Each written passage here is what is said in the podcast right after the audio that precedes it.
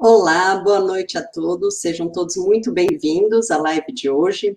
O meu nome é Beatriz Fogel, eu sou voluntária e docente da, do Centro Educacional de São Paulo, e junto com as professoras Ana Séries e Enilda Lara, damos as nossas boas-vindas ao live debate de hoje com o tema Mulheres, Sororidade, Liberdade e Autonomia Consciencial, compondo a temática do mês de março, que versa sobre a ginossomática, ou seja, a mulher, a consciência no corpo feminino, dentro da visão da conscienciologia. Seja bem-vinda, Ana. Olá, boa noite. É, eu falo com vocês aqui de Belo Horizonte, Minas Gerais. Sou formada em Direito, especializada em, gestor, em gestão pública é, no IPC, eu iniciei, eu sou voluntária, iniciei minhas pesquisas de Conscienciologia lá no Recife, em 2009. Hoje eu sou docente e desenvolvo as minhas pesquisas, a autopesquisa, é, focada no tema da auto-organizaciologia. Vou, vou convidar aqui a professora Enilda. Enilda? Boa noite, muito bom estar com vocês hoje para esse bate-papo, né, muito legal desse tema. Eu sou, então, a Enilda Lara, eu sou também aqui de São Paulo, do Instituto Internacional de Projeciologia e Conscienciologia, sou voluntária, sou professora, e hoje vamos ter a oportunidade aí de fazer esse bate-papo que a gente preparou com tanto carinho, né, para o empoderamento aí das mulheres e para as consciências que vão nos assistir. Muito bom. Então, só para a gente situar um pouco a nossa conversa, esse bate-papo de hoje, então, o que, que é a conscienciologia, né? Então, a conscienciologia é uma neociência, né, com 39 anos de existência e um vasto conhecimento publicado, com mais de 5 mil verbetes que vocês podem acessar, por exemplo, através das tertúlias, que a gente vai pedir para a equipe colocar aí o link no chat. É, tem mais de 3 mil artigos, 180 livros já publicados que vocês podem acessar, né? O idealizador dessa neociência foi o professor Valdo Vieira, né, que escreveu vários tratados e artigos verbete, entre, dentre eles, o Projeção da Consciência, né, é, o Projeciologia, os 700 Experimentos da Consciência, o Homo Sapiens Reurbanizado, o Homo Sapiens Pacíficos. Até vou pedir aí para a nossa equipe colocar eles aí na tela, só para vocês terem uma ideia desses tratados, que são é, obras importantes de pesquisa, né, para vocês pesquisarem, quem quer saber, quem quiser saber mais sobre o assunto, todos eles é, estão disponíveis para download gratuito, né, também vou pedir para a equipe colocar aí no chat para vocês acessarem eles. Então, a conscienciologia baseia-se no paradigma consciencial, né, como modelo científico para estudar a consciência que somos nós, né. E o paradigma consciencial considera que toda consciência possui quatro corpos ou veículos para se manifestar nas múltiplas dimensões. Então, que nós não temos só o corpo físico e que nós não somente nos manifestamos aqui nessa dimensão intrafísica, e sim que a gente pode ter vivências lúcidas projetados também.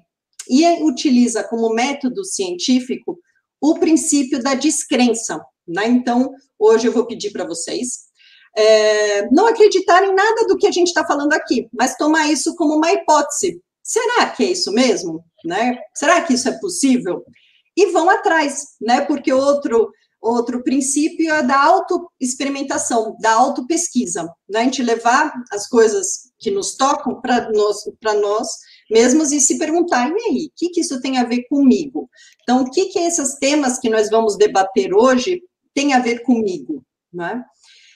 É, e outro princípio também é o da descoincidência veicular. Então, como eu estava falando que nós não temos somente esse corpo físico, a gente parte desse princípio, que nós podemos ter vivências lúcidas em outras dimensões e voltar aqui né, para o corpo físico e ter a lucidez, né, a partir de práticas, é, dessas vivências. Né. A proposta dessa live de hoje é que seja um bate-papo entre nós, professoras, e vocês que estão aqui assistindo a gente hoje. Então, sintam-se muito à vontade para interagir por mensagens, pelo canal que vocês estejam é, assistindo, seja YouTube, Facebook ou Instagram, colocando as perguntas e comentários nos respectivos chats, né? E nós iremos responder, né? Vamos tentar responder o máximo possível de colocações de perguntas aqui durante esse debate, é, assim como posteriormente. Então, o que não conseguimos é, responder hoje, vamos nós, professoras, depois tentar responder por escrito para vocês, né? Então, vem aqui o, o super slide das nossas mídias. Eu vou pedir para vocês, então, se inscreverem nos nossos canais, para vocês receberem mais informações, para acompanhar a nossa programação, né? Ativar o sininho e dar o like, né? Por favor. Então, vamos lá, gente. Né? Primeiramente, né, o nosso tema aí que a gente estava falando, que é sobre as mulheres, e o primeiro tópico é referente à sororidade. Então, o que, que significa sororidade? Que é um tema que está em voga, mas é um tema muito, um é, termo muito recente e nem sempre tão corrente para muitas pessoas, né? Então, o sororidade significa a união entre as mulheres, né? Então, trata de empatia e solidariedade real feminina. Né? Isso inclui deixar é, de incitar a rivalidade entre o gênero. Isso não significa excluir os homens ou lutar contra eles, mas buscar o fim é, de desigualdades e opressões históricas para que todas e todos possam alcançar seu potencial máximo. Né? Então, e a gente quando a gente fala né, dessa questão da união, de, de superar as rivalidades, uma, a gente pode se questionar e se perguntar, mas por quê? Por que, que precisamos ter um, ações é, lúcidas, né, assim, pensadas, que vão contra essa rivalidade ou que promovam essa união? Né? De onde surgem essas rivalidades? Porque hoje em dia temos essa percepção que há essa rivalidade, de que precisamos né, nos unir mais. E aí a gente pode né, levantar hipóteses, e uma das hipóteses que está alinhado né, com o que a gente é, pensa dentro do paradigma consciencial é que nós não, essa nossa vida aqui, né, não é a nossa primeira e única vida, que nós já tivemos muitas outras vidas anteriormente, né, e que a gente vem numa serialidade existencial dentro do processo evolutivo, né, que a gente tenta cada vida ser uma versão melhor do que a gente foi nas vidas passadas. Então, é, podemos ter como hipóteses que essa rivalidade venha de vivências de vidas anteriores, né, porque temos aí épocas onde né, é, tinha o costume da poligamia, né, um homem com muitas mulheres. Outro cenário que isso possa, a gente pode pensar aí nessa questão da rivalidade é, por exemplo, nas vivências do, dos haréns, né, novamente, um homem né, poderoso com muitas mulheres, e como é que era isso? Como é que você, como mulher, podia se destacar, né, porque as mulheres mais próximas, por exemplo, do sheik, tinham mais privilégios, né, é, os seus filhos provavelmente tinham mais chance de ser o sucessor. Então, todas essas vivências né, incitam rivalidade, incitam de uma tentar passar a perna na outra. Outros é, contextos que a gente pode pensar é, por exemplo, na, nos é, situações palacianas, né, na, nos, é, nos vários reinos, reinados, época medieval, Europa, né, onde também entre as mulheres, a mulher não tinha né, muita voz, é, por grande parte da história, muitas vezes tinha que se apoiar num homem para ter algum, né, algum destaque, e aí, nesse caso, é, como eu posso me aproximar né, de um homem mais poderoso, como eu posso me aproximar de um homem que me dê algumas oportunidades, né? E muitas vezes era pisando em cima de outra mulher, passando a perna, roubando o homem da outra, então, temos aí várias situações que a gente possa, pode buscar entender, porque hoje em dia nós vemos uma rivalidade maior entre as mulheres, que é uma situação que não se percebe tanto entre os homens, né? um, e que trazem vários desafios para nós hoje nessa situação né, que nos encontramos hoje como mulher. Né? Eu vou abrir aí para as minhas colegas, né, Enilda e Ana, o que, que vocês pensam sobre isso? Bom, Bea, eu acho que assim, ó, quando você traz esse contexto né, do paradigma consciencial e que a gente vem de vidas passadas e estamos nos preparando para as próximas vidas, talvez facilite o nosso entendimento até do nosso grupo karma. Né, porque quando a gente vem numa família com muitas irmãs, né, com, que muitas vezes pode haver disputas afetivas, né, uma, o, neste momento atual, quando a gente acessa as informações, existe uma inteligência evolutiva, mas que passa por a gente se conhecer e reconhecer que esta vida intrafísica ela é uma oportunidade de reconciliação, de perdão, de superar imaturidades nossas de vidas passadas. Só que a gente não vem, né, nessa nossa vida com a nossa programação existencial com tudo escrito. A gente tem que recuperar essas informações. Então, muitas vezes, além né, do que você trouxe de exemplo, que a gente pode ter essa rivalidade, ou que as mulheres são rivais, também tem aquela questão até religiosa, né, das mulheres ter a síndrome de Cinderela. Não, aqui o, o homem tem que me prover, eu estou aqui, passiva, alguém tem que me descobrir, né, porque eu não me banco sozinha. Então, a gente também perceber que dentro do paradigma consciencial, a gente tem muitas ferramentas para a gente virar esse jogo. Né? Então, ver também que né, um planeta melhor, uma sociedade melhor, é quando não existe essa disputa, embora a gente saiba que o gênero feminino tem muitas injustiças ainda e muitas coisas a ser conquistadas. Mas a gente também tem que lembrar né, que nós, mães, filhas, vemos de comportamentos repetidos, né, de machismo, como criamos nossos filhos. Então, quando a gente pensa nessa inteligência evolutiva, a gente pode virar esse jogo aí. Agora eu passo um pouco para a Ana.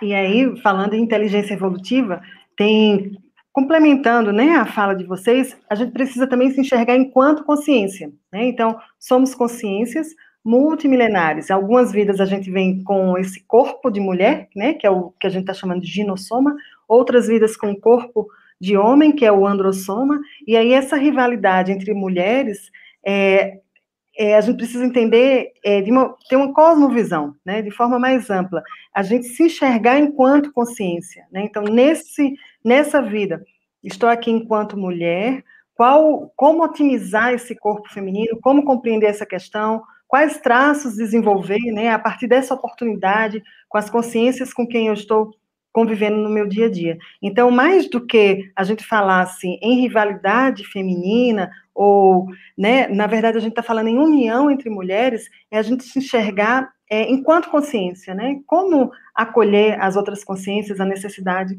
das outras consciências. É só para acrescentar essa, esse toque aí ao que vocês já trouxeram. Né? E o nosso chat aqui está bem movimentado, as pessoas estão chegando, muitas mulheres, muitas consciências femininas, e a maioria dando boa noite e saudando e dando os parabéns aí pelo tema da live. Não temos ainda perguntas específicas, né? Mas aí eu vou trazer um questionamento e vamos ver o que, é que vocês acham disso. É, eu trouxe agora, é fato que somos consciências, né? Mas é, a, a, Bia fez alusão aí. Historicamente, a gente sabe que tem é, que a mulher sofre, ela, ela é cesseada, né? Multiculturalmente, é, várias, vários países, em vários meios, em ambientes, existe essa, essa, esse cerceamento da liberdade, né? E aí vamos trazer num contexto mais atual. No ambiente de trabalho, né? Vocês têm essa vocês têm essa percepção da, da, da, da, falta de equidade de gênero, ou das mulheres, uma tentando é, se sobressair às outras, e como a gente poderia tratar essa questão também? Em termos de, de é, terapêutica, né? Diante de, de, um cenário desse, assim, de, de rivalidade no ambiente de trabalho, né? Entre mulheres, ou a mulher sendo. Hum, como eu posso falar, subjugada, né, em função do, é, de ser mulher. O que, é que vocês acham disso? Então, é, no meu caso, né, eu sou psicanalista, atuo em consultório particular, eu não vivencio isso no meu ambiente de trabalho, mas eu, é, o que eu vivencio é o relato né, dos, das minhas pacientes, né, que trazem essa vivência, né, então eu não vivencio isso diretamente, mas eu vivencio isso a partir do relato de outras mulheres, né, e isso é ainda um relato muito presente, né, das dificuldades nos ambientes onde nem sempre elas têm voz, nem sempre elas se é, percebem ouvidas ou é, tendo as mesmas oportunidades como os homens, mas eu sinto que há uma, é, uma mudança rápida, né? Então, é, nos últimos anos, se a gente pensar quanto tempo né, é, a mulher vem num lugar, vamos dizer assim, mais é, secundário, sem voz, sem espaço, e se a gente pensa né, nas mudanças e como rápido elas vêm vindo, é, isso, não sei, me dê, é animador, vamos dizer assim. A gente tem um caminho longo né, à frente, tem ainda muito trabalho a ser feito, mas é muito bom que a, mulher, pelo menos, se permita questionar, não, não achar que está tudo bem, é, se incomodar, porque eu acho que teve, houveram épocas, e ainda tem muitas culturas que a, a mulher né, nem se permite questionar o status quo, né, na qual ela vive. E eu acho que nós aqui no Brasil, nós vivemos numa situação muito confortável, onde mesmo que não haja desigualdades, já tem, eu acho que um espaço muito grande para esses debates, para esses questionamentos, para as reivindicações. Né? Você percebe isso, Enilda? Bom, eu no mundo corporativo, eu percebo a predominância masculina para os altos cargos, né? Então, eu já trabalho há muito tempo, né? E, e, assim, ó, as mulheres com cargos executivos, superintendentes, né, do qual eu convivo, são minoria. E muitas vezes, assim, até a questão da cultura, né, e, dependendo do contexto que você tá, tem muito essa coisa de ter muito mais homens executivos, né. Mas se a gente for pensar né, que ainda nessa esfera a, a gente ainda não conquistou tudo, a gente vem num crescendo mas que a gente também tem que observar a que custo, porque muitas vezes as mulheres são executivas, elas querem estar na carreira e elas e tem muita mulher bacana no Brasil que a gente pode listar que tem cargos executivos. Esses dias eu estava escutando na CBN, Mulheres do RH, né? Então, assim, a escritora do livro, que entrevistou várias mulheres, ela conta, assim, que essas mulheres do RH, elas têm toda essa predominância feminina do acolhimento, de deixar o RH e, as, e, os, e os colaboradores, as pessoas, mais felizes, porque tem esse olhar, né, feminino mas no mundo corporativo ainda estamos né, em, em desigualdade. Mas o que eu trago né, para pensar é que a gente também tem que ver, né, e eu posso falar isso por mim, às vezes você se joga tanto no trabalho, se joga tanto na carreira executiva, que você não traz o equilíbrio para as várias dimensões da sua vida. Porque lembra que a professora Bea falou, nós, dentro do paradigma consciencial, a gente não vai ser robotizado aqui, né? A gente quer evoluir. E para evolu evoluir, né, eu tenho que olhar né, o que eu tenho que reciclar de vidas passadas que eu não quero mais cometer as imaturidades. Claro que não tem perfeição, que eu vou cometer imaturidades, que eu ainda sou rascunho, que eu tenho muita coisa, mas que eu já posso olhar para isso de maneira diferente. Então, eu acho que o cuidado é que as, que as mulheres elas não tenham esse radicalismo, porque se você sai de um extremo e vai para o outro, a custa né, de, né, de, de não olhar para o seu equilíbrio, né, da própria questão da vida afetiva madura, né, da convivência com o seu grupo karma, porque às vezes você está lá no seu trabalho muito bem na fita, autoimagem boa, mas aí você não faz reconciliações no seu grupo karma, você não perdoa, você não olha para suas feridas, porque o trabalho te consome e você se sente, não, agora eu conquistei um espaço, né? Então eu chamo atenção para olhar um pouco para isso, né? Então Passo a bola para vocês aí, Ana, o que você acha? Bacana, Nilda, seu comentário. E aí a Luciana Martins, ela está comentando sobre essa questão, né? Ela, ela fala o seguinte, eu convivi muitos anos com uma líder mulher, mas os custos que ela leva na sua vida até hoje são muito altos, né? E eu ia trazer é, um complemento a isso. Nós, eu, eu acho que eu posso falar uma live inteira sobre essa questão de ambiente de trabalho, né? Hoje, é, eu falei para vocês, eu sou gestora pública e eu tenho um cargo de liderança, né, no meu, no meu trabalho. E, e para mim tem sido uma oportunidade evolutiva, né? Exercício dessa, dessa liderança. A empresa que eu trabalho, a gente tem política de equidade de gênero, então a mulher que exerce um cargo é, e o homem exerce aquele mesmo cargo, hoje nós temos é, salários iguais. Há um tempo atrás era um pouquinho diferente, né? É, existia realmente é, a, a, a, qualificação, o, a remuneração era em função da, da experiência, né? E aí geralmente isso pesava um pouco quando, né? O, o, o a gente tem falado sobre isso, né? Historicamente, culturalmente, acaba que o, o tem um peso maior, né? O, o, homem ele acaba sendo mais valorizado no mercado de trabalho, principalmente no, no ambiente executivo. Lá também é, é um ambiente onde é, tem sido uma oportunidade evolutiva, porque é, eu torno esse ambiente de trabalho um laboratório consciencial.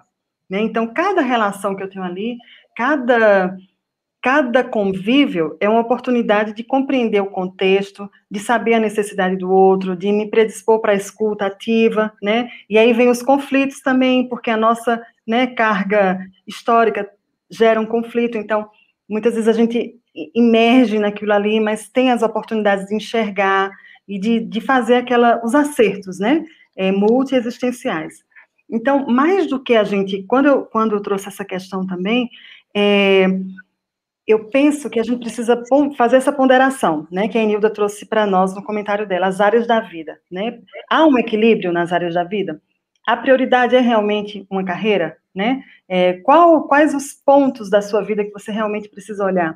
Aquele trabalho, aquela, aquele ambiente, ele está te, te fazendo é, expressar o melhor de você, né? Um outro, um outro aspecto que eu enxergo é você, o exercício da autoliderança, né? Se você está muito é, reprimida ou tem vários talentos que eles estão mais é, obnubilados, você não sabe que tem, então o exercício da liderança, ele vai te impulsionar, né? Então, a gente está falando de uma carreira executiva e tem o, o, ambiente de trabalho, ele tem, a, onde eu trabalho, por exemplo, a gente tem a, a outras mulheres que elas estão lá na, naquela carreira mais do, do, trabalhar oito horas por dia, né? Com a, com a, como é que eu posso dizer? Com a, com, com a rotina mais padronizada, né? Aquele o trabalho que não vem um desafio propriamente dito no trabalho, é um pouco mais repetitivo.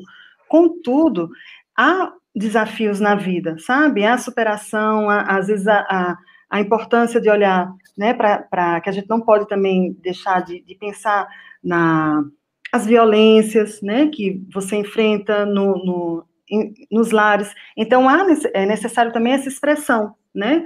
De é, aquele, aquilo que você está sofrendo, você precisa extrapolar, né? Como expressar, onde buscar uma ajuda, né? Então, essa, é, quando a gente traz essa, essa, esse, esse aspecto do equilíbrio, né? Eu acho que a grande é, é, mais do que valorizar a competitividade é essa busca do equilíbrio. Eu acho que é o principal, sabe? É, enfim. Muito importante, Ana, mesmo. E a gente tem agora vários é, participantes aí começando a se né, colocar perguntas e tudo mais. Uma delas, colocada pelo Prolixo, ele traz, é, ele questiona, né? Você não acha que um homem ter mais de uma mulher, né, referente ao que foi falado, eu falei lá no início, era uma necessidade da época e não um preconceito ou imposição ou submissão? Será que isso não era melhor para elas? É, e elas talvez é, fossem a favor disso? Então, na verdade, quando eu coloquei, né, falei sobre esses, esse momento histórico, né, de, da poligamia, de um homem ter mais de uma mulher, eu não estava questionando é, o porquê, né, a necessidade, por que, que isso aconteceu, o fato histórico em si. O que eu coloquei é como uma hipótese daquela vivência naquela época, dessa situação histórica, ser é, um, um, possível, né, é, é, vamos dizer, causador, um ambiente de rivalidade para as mulheres. Né? Então, não, não, a, o questionamento aqui não é se foi certo, errado, preconceito ou não, e sim o, quando eu estava tra trazendo, por que será que hoje vivemos uma rivalidade maior entre mulheres, que não, isso não se percebe tanto entre os, entre os homens, né? É, tanto que temos esse movimento da sororidade, né? Então, por que, que será que é necessário hoje termos, é, precisarmos pensar é, ativamente, ter um posicionamento diante dessa rivalidade, né? E a gente pensar historicamente, onde será que surgiu? Por que, que será que foi necessário? E também é uma questão, né? Quando se fala de necessidade da época, pode ser que foi uma necessidade da época. E a mulher ter uma rivalidade maior, provavelmente também era uma necessidade, né? Até para garantir né, a sobrevivência dos seus filhos, por exemplo, em, em, na situação em Arens, é, todos, é, quando se escolhia um sucessor, todos os outros, né, possíveis sucessores eram mortos. Então, as outras mães dentro, né, as outras mulheres que tinham filho dentro do harém, provavelmente gostariam que o seu filho fosse o sucessor número um e número dois que não morresse. Então, se a gente fala de necessidades, né, a, a história, né, o que nós somos hoje, quando a gente fala de intraconsciencialidade, nós, né, a gente pode achar, é, pode achar motivos para o que nós somos hoje. Nós somos hoje a partir de todas as nossas vivências nas nossas múltiplas vidas. Mas e agora? O que, que eu faço com isso que eu, que eu sou hoje? Né? Então, o mais importante, a gente pode achar causas no passado, e era isso que eu só quis levantar, né? Por que será que hoje vivemos essa rivalidade maior? E levantarmos hipóteses. Né? E, nesse sentido aí, a Cirlei está questionando de que forma as técnicas da Conscienciologia poderiam ajudar as pessoas, homens e mulheres, consciências, né, a conquistar mais cooperatividade e equilíbrio em sua existência. O que, que vocês acham? Bom, posso falar, né? Eu penso assim que a conscienciologia ela nos dá muitas ferramentas para isso, né? Porque quando a gente vem aqui nessa vida intrafísica, a gente tem um propósito que a gente tem que acessar. E quando a gente descobre, né, que a gente pode abrir esse espaço para o outro, né, da interassistencialidade, eu tenho que começar por mim. Então, tem alguma coisa na conscienciologia que nos tira da zona de conforto, mas que os resultados e os indicadores são muito melhor, melhores evolutivamente, que é o autoenfrentamento e a autopesquisa, né? Quando eu olho, né, assim, para mim, eu, consciência, Enilda, que estou aqui, né, nesta versão, né, o que que eu posso fazer se eu estou repetindo coisas de vida passada, se eu sou lá da cultura do harém, se na época minha cosmoética, minha ética, né, maior do que a ética comum era aquela, né? Hoje eu já posso ter, né, lucidez de buscar ferramentas para o autoenfrentamento. A primeira coisa que qualquer consciência pode fazer né, para a gente ter essa autonomia, que é um tema que a gente já está falando, né, é a gente se conhecer, à medida que eu me conheço, que eu sobrepairo e que eu largo mão assim de ter poder ou de ter metas assim que não são evolutivas, né? então tem muita técnica na conscienciologia que pode nos trazer né, essa lucidez e esse autoenfrentamento. E a primeira delas, que eu digo, né, que, que a gente não terceiriza, é o autoenfrentamento e a autopesquisa. Então, eu vou descobrir quais são as minhas mágoas, né, o que, que ainda nessa vida intrafísica eu tenho né, de coisas mal paradas com a minha mãe, com a minha família, com as minhas irmãs, o que, que eu tenho que perdoar. Então, para isso, na conscienciologia, a gente trabalha com todas aquelas premissas, né, da gente olhar já de investir o meu melhor para a próxima vida, né? A gente trabalha também com a questão bioenergética para a gente não ser pensado, né? Quantas vezes as mulheres deixam assim, que outras pessoas decidam por elas, né? Ou, ou, ou digam quanto que cada uma vale. A primeira coisa é isso: a gente pode olhar para os nossos talentos, para os nossos traços forças, né? E se reinventar e evoluir a passos a passinhos que pode ser curso, mas tem muita técnica para isso. Me ocorreu isso, que a autopesquisa, saber quem eu sou, porque se eu estou aqui robotizada, fazendo coisas que não tá legal, né, eu tenho que olhar para mim, porque é aquela história da máscara do avião, né? Primeiro eu vou colocar em mim para depois ajudar o outro. Então, a gente pode já né, superar essa imaturidade de querer ser mais que os homens ou que ser, ou querer ter poder. Né? Muitas vezes, cargos executivos podem estar me tirando da minha programação existencial, mas se eu sou uma líder, se eu tenho força presencial, eu posso agir de uma maneira coletiva, de fazer todo mundo crescer. Né, com valores que são parecidos com os meus. E para isso a autopesquisa eu acho que é uma ferramenta, Silei, que das mais valiosas. Mas agora eu passo a palavra para os colegas. É, eu concordo, né? Eu acredito mesmo que a autopesquisa, ela proporciona que a consciência, quanto mais ela se conheça, mais ela vai descobrindo suas limitações, as imaturidades, né? Mais ela vai conhecendo as suas capacidades e mais se aproxima da sua essência, né? Dos seus valores. E assim, ela consegue ter escolhas mais lúcidas, né? É, a autopesquisa, a gente, enquanto consciência, nós, nós somos responsáveis por nos conhecer melhor, né? Porque a autopesquisa é a pesquisa de nós mesmos, né? Então, isso acaba sendo um instrumento de libertação, né? E a gente está trazendo aqui a ideia da sororidade, liberdade e autonomia. A liberdade é exatamente o que? Essa capacidade da consciência exercer sua vontade. Ela decide e vai agir com, com assim, sobre a sua própria vida, né? A, o fato é que a liberdade absoluta ela não é real, né? A, a, as nossas escolhas do passado, que é o que Bia está trazendo, nosso contexto do passado, né? Onde a gente esteve no passado, tudo isso nos limita, vai nos influenciando, vai nos moldando. Quem somos hoje, a nossa genética nos limita, os nossos compromissos, as responsabilidades, tudo isso vai nos limitando. Então, o fato é que a liberdade em si, ela não, ela não é uma, não existe aquela possibilidade de liberdade absoluta, né?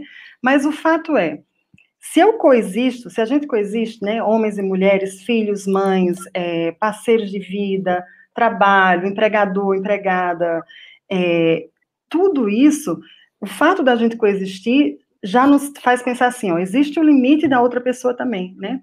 O seu direito, ele termina onde começa o do outro.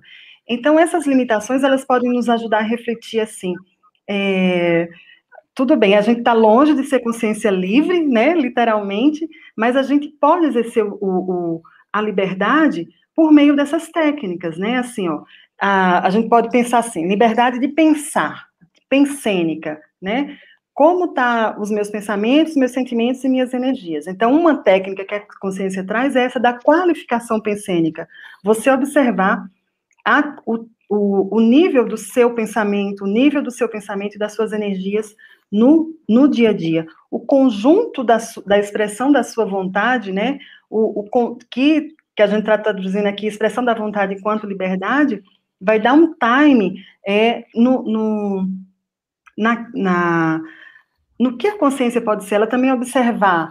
E, e o meu bem-estar pessoal, eu estou sentindo bem-estar pessoal naquilo que eu estou escolhendo para a minha vida, né? Isso tudo são técnicas que a gente pode ir implementando no dia a dia, e são técnicas conscienciológicas também, né? São técnicas autorreflexivas, né? E essas técnicas autorreflexivas, elas nos ajudam a nos apropriar também, muitas vezes, da nossa autonomia pessoal, né? Então, o que, que você acha, Bia? Então, eu, eu acho que é bem por aí, e até já aproveitando, é, já abordando várias perguntas que surgiram, né, que são semelhantes, então eu vou tentar falar é, meio abrangente, porque várias perguntas vieram perguntando o que, que podemos fazer, né, que que é, como a gente pode superar essas diferenças, esses posicionamentos, muitas vezes equivocados, né, é, de machismo, sexismo, desigualdades, veio perguntas é, de como, como o homem, é, é o homem pode né, colaborar para os ambientes terem mais igualdade. Eu acho que dentro disso que a Ana falou de liberdade, acho que o mais importante e dentro do que a Enilda falou de autopesquisa, é o nosso posicionamento individual, né? Como eu me posiciono diante de tudo isso, né? Qual é o meu exemplarismo? Como eu penso? Eu ainda tenho preconceitos? Eu ainda tenho é, ideias machistas, sexistas? Porque nós somos impregnados pela cultura onde nós vivemos, nós somos impregnados da educação que recebemos, né? Então, quais são as minhas crenças? Né? Quais são os meus é, preconceitos que eu ainda, mesmo como mulher, ainda não superei? Então, isso é muito importante, né, termos claro, né? E é, o que já foi mencionado, né? Nós, como consciência, né, nós, na verdade, não temos sexos, já fomos em várias vidas homens, já fomos em várias vidas mulheres, e o importante é, nessa vida, né, é, eu sou o quê? com que, com que corpo eu vim, né? Minha consciência está se manifestando como? Como mulher, eu tenho certos desafios. Como homem, vou ter outros desafios. Mas eu não sou homem, eu não sou mulher. Então, é, se eu nessa vida estou como mulher, mulher, eu vou ter certos desafios, né? Mas eu posso é, ser empática e acessar né, como as outras mulheres é, estão vivendo, como os homens vivem, e, eu, e o mais importante é eu me questionar, né? E eu me posicionar e eu tentar entender onde são meus, as minhas barreiras, as minhas dificuldades, né? Então, se eu ainda tenho rivalidades com mulheres, isso tem a ver porque nessa vida eu sou mulher, né? Porque se em outra eu já fui homem, se eu sou homem, né? Se eu não consigo ajudar as mulheres, de onde vem isso? Porque eu, como consciência, tenho uma, tenho uma história, né? Então, é, eu tentar entender quais são as minhas limitações nessa vida agora e tentar superar. E pelo exemplarismo, então, se eu percebo que há injustiças no meu ambiente de trabalho, por exemplo, como eu me posiciono, né? Como eu eu me calo, eu defendo, eu ajudo, é, independente se eu sou homem ou mulher, isso independe, né? É uma questão de cosmoética, assim, que, que, que são os meus valores, né? Independente de, de como eu me manifesto aqui agora, né? Isso me parece certo, né? E a gente sempre se questionar e não tomar nada como dado, como certo, porque muitas vezes a gente vive numa cultura que parece, não, mas né, todo mundo faz isso. Sim, mas para mim, consciência, isso parece certo? E como eu me posiciono. E muitas vezes a forma a gente pode falar muitas coisas, mas um posicionamento num momento onde a gente vê uma desigualdade, a gente se posiciona, isso traz uma reverberação para os demais que estão assistindo, que é muito mais forte do que inúmeras palavras, né? Então, eu sou exemplarista diante de tudo isso que a gente está discutindo hoje, né? Muito bom, Bia. Tem uma pergunta aqui do. Desculpa, Nilda, você queria falar? Ou eu posso trazer eu, a pergunta? Pode, pode trazer a pergunta que eu vou falar mais um pouquinho para a Cirlei e responder a pergunta do Luiz Felipe também. Ah, então tá bom. O Felipe, ele tem uma pergunta é, dupla aqui, ó. Como nós homens podemos colaborar para os ambientes terem mais igualdade e, equi e equidade de gênero? E ele ainda faz uma pergunta aqui. Qual a diferença entre igualdade e equidade? Vamos lá, Emilda. Bom, então assim, ó, Cirlei, enquanto eu estava aqui pensando, né, veio muito uma técnica que eu acho que, uh, né, que rompe um pouco com as nossas imaturidades. Lembra que eu falei ali no, no Síndrome de Cinderela, que também é uma tertúlia de uma pesquisadora, né, que depois até o pessoal pode colocar aí esse verbete que, tá, que é muito legal, que faz a gente refletir, né, veio também essa questão da, da técnica da autorreflexão de cinco horas, né? Se eu tenho um tema, conscienciologia, a gente tem essa técnica, se eu tenho um tema que é um conflito, que está me, me, eu estou em conflito com isso, né? Eu preciso pensar por mim mesmo. Eu não, né, eu não posso olhar para as questões assim de agradar o outro ou de querer fazer porque todo mundo espera de mim aquela autoimagem. Então, a reflexão de a autorreflexão de cinco horas é uma técnica excelente que qualquer consciência, né, pode fazer para tomar alguma decisão importante, né? Que muitas vezes nos ajuda aí na nossa questão da nossa programação existencial. Quando o Luiz Felipe pergunta, assim, nessa né, questão do, do, gênero, de igualdade e equidade, né, e, então, assim, ó, igualdade é ser igual para todos. Isso não dá na questão de gêneros, né? Por exemplo, a mulher que tem a maternidade, ela tem ela tem a licença né, para amamentação, é, é responsabilidade dela, né? A gestação, o bebê nascer, ela amamentar.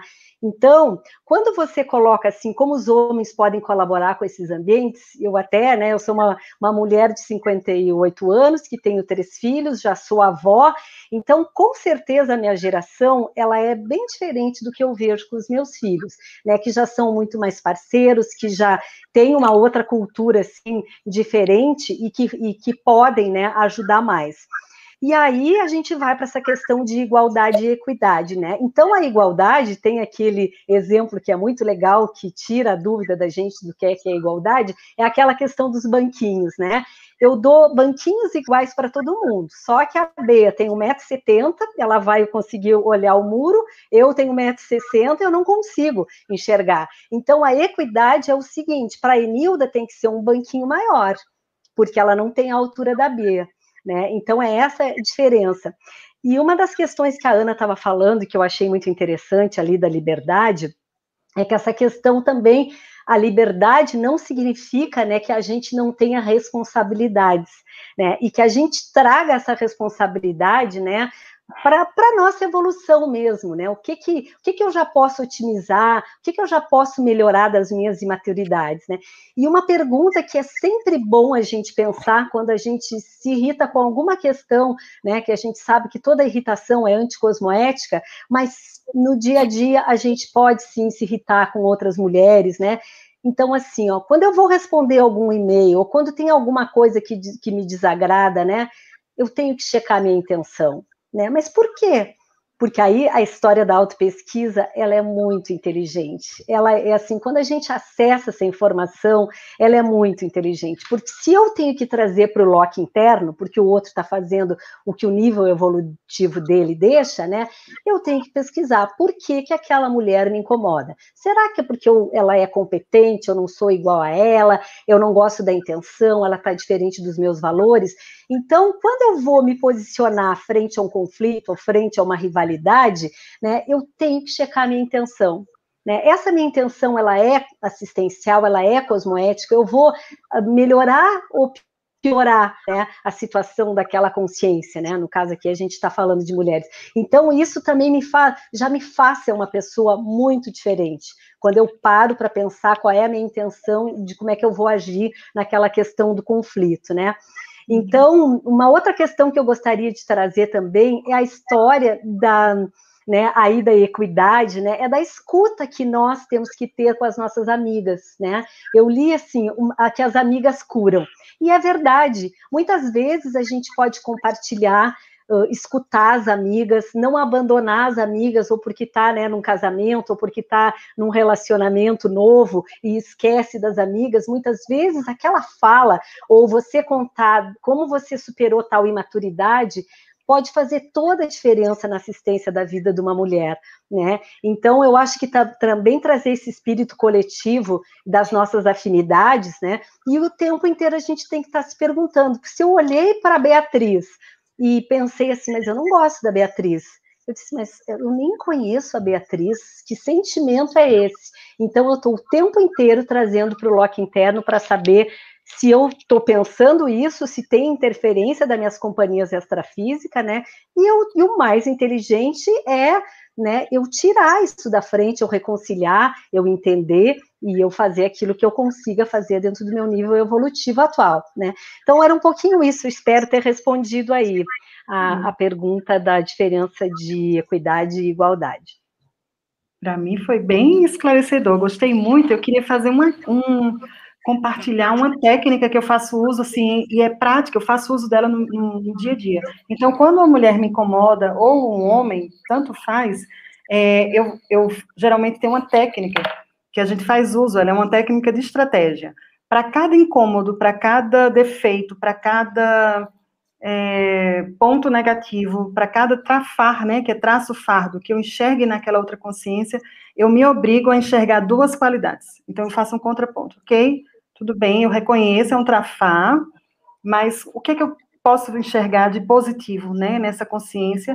E isso leva também a um princípio que a gente trabalha aqui, né, que, que norteiam né, nossos debates. Eu posso não concordar com que aquela consciência está falando, está expressando, né, ou com que aquela consciência provoca em mim. Eu não concordo com isso. Mas isso não me invalida de manter a minha admiração por ela.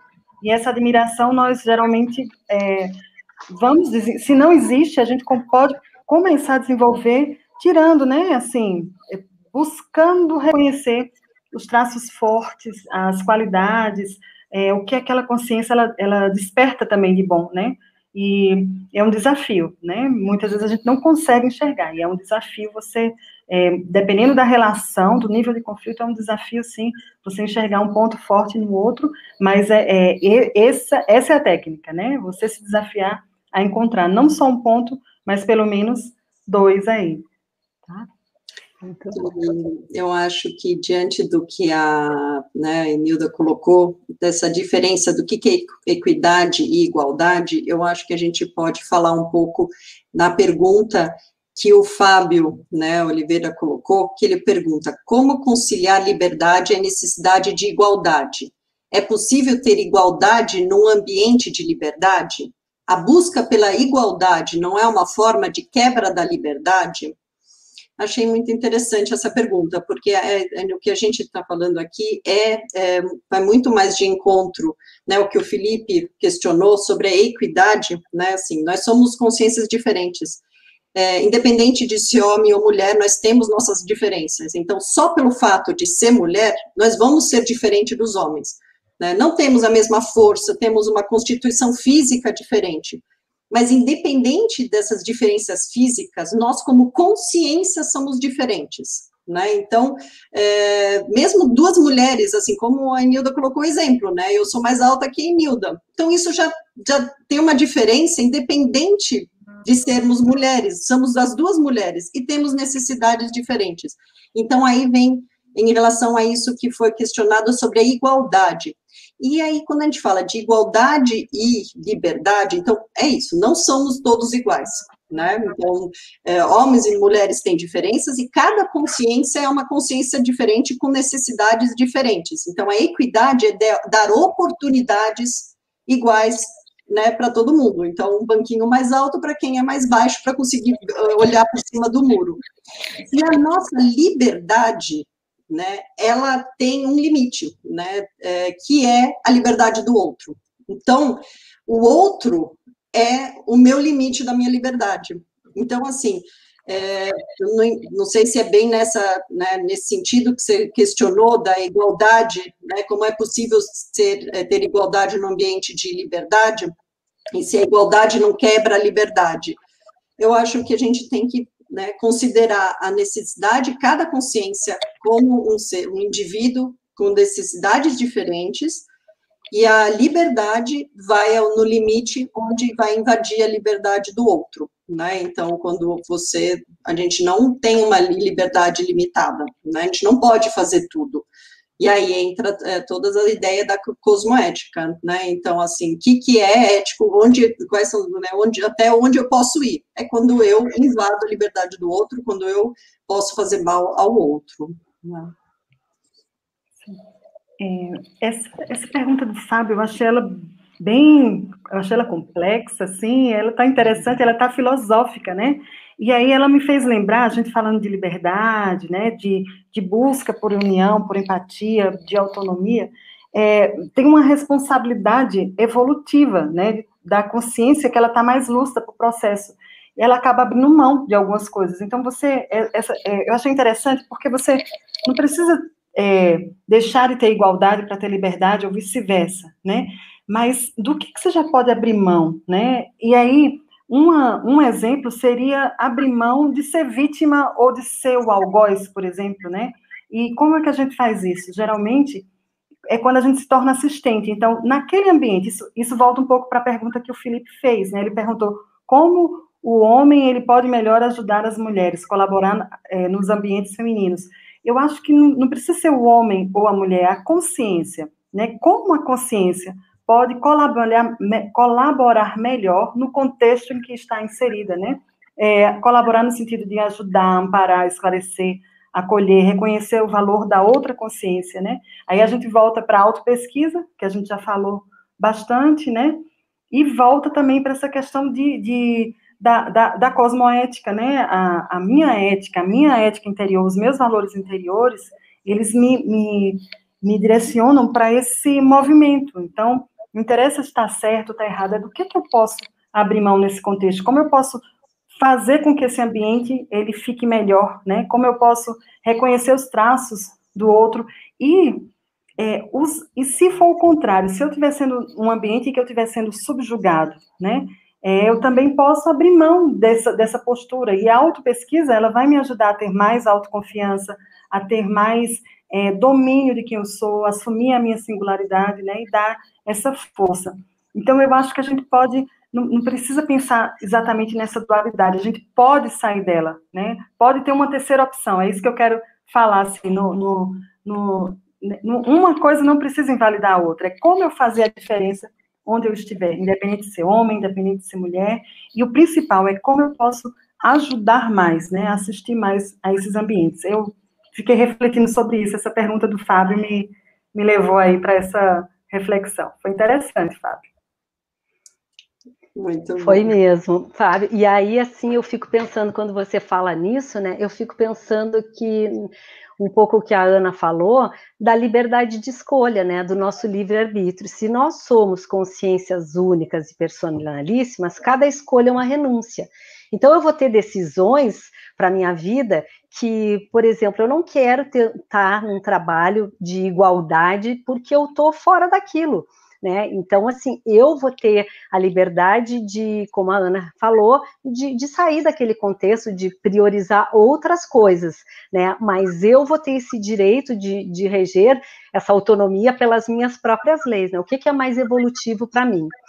Né? Então, eu acho que essa questão, assim, da liberdade de escolha, ela é muito importante. Né? E eu acho que é isso também a nossa intenção com essa live de hoje, é mostrar né, para as mulheres que a gente pode fazer diferente, né? Que a gente pode ter essa autonomia, a gente pode sim exercer esses papéis diferentes que temos, né? Que até a Betânia coloca ali essa uhum. questão cultural, né? Que quando é que a gente começa a quebrar isso, né? Então eu penso que a gente precisa ir para para esse para essa liberdade de escolha e arcar com as consequências, né? Evolutivas. Olha, o que eu consegui fazer nessa minha vida intrafísica foi isso né? Mas eu tenho esse direito de liberdade de escolha, eu posso ter essa autonomia, né? E eu não preciso ficar só fazendo o que a sociedade intrafísica exige de mim. E aí, quando o Fábio coloca ali, né, que se é possível dar oportunidades iguais a todos. Quando você se refere à equidade, você se refere ao direito positivo ou ao direito negativo? Eu penso que a equidade é sempre para você assistir aquele que mais precisa, então eu penso como positivo, né? Se eu tenho lá uma, uh, né, por exemplo, vou dar um exemplo até do momento atual, né? Se eu tenho que escolher um leito de UTI, eu vou pegar quem? Né? A pessoa que está mais grave, que vai precisar e que tem chance de se salvar, né? E eu posso atender um outro de outra maneira. Então, eu sempre penso que pode ser positivo, mas daí agora eu também quero escutar os colegas com relação a isso. Então, nós estamos com várias perguntas muito interessantes aqui. E aí eu selecionei... E o tempo acabando. Pois é, e o tempo corre, né? Gente, essas lives precisava ter muito mais tempo. Então, eu selecionei uma aqui que eu achei que dá mais para a gente conversar mais, que é muito interessante, que é da Valéria Santos, onde ela pergunta como consciência, se já passamos por esses problemas, machismo, sexismo, no mundo físico, por que, quando voltamos, continuamos a fazer parte dele? Não aprendemos com as vidas passadas? Pois é, Valéria, essa é uma questão que, assim, por que, que nós precisamos, na verdade, é isso, tantas vidas, né, para aprender algumas coisas? Primeiramente, porque a, a cada né, retoma, vamos dizer, a cada vida nova que nós viemos, com um novo corpo, primeiramente a gente né, esquece das vidas anteriores. E temos todo um trabalho para reacessar essas informações. Esse, é, esse esquecimento, né, ele é providencial, ele é necessário, né, para a gente ter, um, vamos dizer, uma nova oportunidade, né, a gente vem numa nova vida. Se a gente se lembrasse de tudo das outras vidas, talvez fosse muito difícil as convivências, as relações e as recomposições com as pessoas que nós falhamos em outras vidas ou que falharam conosco. Então, a gente tem, nós, nesse processo evolutivo, nós, né, a gente tem essa oportunidade de vir para uma nova vida para a gente trabalhar os nossos aspectos ainda mais imaturos e também para fazer as reconciliações. Então, imagina se a gente viesse para uma nova vida e soubesse que, por exemplo, a minha mãe é, me afogou em outra vida, que meu irmão, eu já fiz mal a ele em outra vida, eu matei ele, alguma coisa. Como seriam difíceis essas novas oportunidades, essas reconciliações. Então, é isso, a gente vem e esquece das vidas passadas. E com esse esquecimento também a gente esquece de muitos dos nossos aprendizados e a gente incorre né, em novos erros mas a gente não precisa nem falar dos esquecimentos de vidas passadas, né? Você está perguntando aqui, poxa, se a gente já viveu isso em outra vida, por que, que a gente volta a incorrer no mesmo erro nessa vida?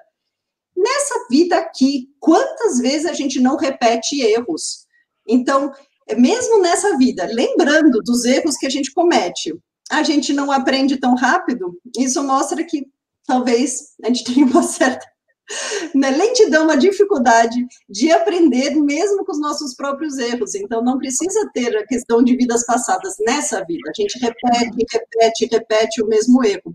E aí volta, a gente volta a afirmar, a gente bate bastante nessa tecla da autopesquisa, porque a gente não precisa ou, é, somente aprender com os nossos erros, né? Que muitas vezes, ao errar, tem todo um sofrimento envolvido. A gente não precisa aprender pelo sofrimento através da autopesquisa. Então, errei uma vez, errei na segunda. Se eu estou atenta ao que está acontecendo, eu posso falar: opa, né, peraí, né, já é a segunda vez. O que, que eu preciso aprender com isso? Para não precisar errar uma terceira vez. Né? Então, isso vale também, quando, é, por isso que a gente fala que é interessante a gente pesquisar de onde vem né, traços meus dessa vida, para a gente não precisar repetir, porque realmente a nossa memória é falha, né? E a gente muitas vezes leva muitas vidas e muitas repetir várias vezes até isso a gente parar e falar chega, não quero mais isso, né? Não quero mais recorrer nesse erro. Mas não sei o que vocês querem comentar em relação a isso. É, é isso mesmo, acho que a gente renasce, né? Nasce, renasce, tem várias vidas. É para a gente, a gente está falando de competitividade, mas é para a gente ir competindo com as nossas versões, é para a gente ir se tornando a melhor versão de nós, né? Para ir diminuindo esses erros do passado e cometendo outros e aprendendo novas, tendo novas oportunidades aí de aprendizados, né? É, acredito também que a, tem a questão da, dos laços, né? Então, à medida que a gente os laços evolutivos mesmo, com quem a gente convive com no dia a dia. Então, é, a gente nasce para ampliar essa lucidez, né, sobre nossa e, e revive de novo, porque para reviver naquela situação eu consigo soltar, eu consigo fazer alguma reconciliação, né? E, e o que que fortalece?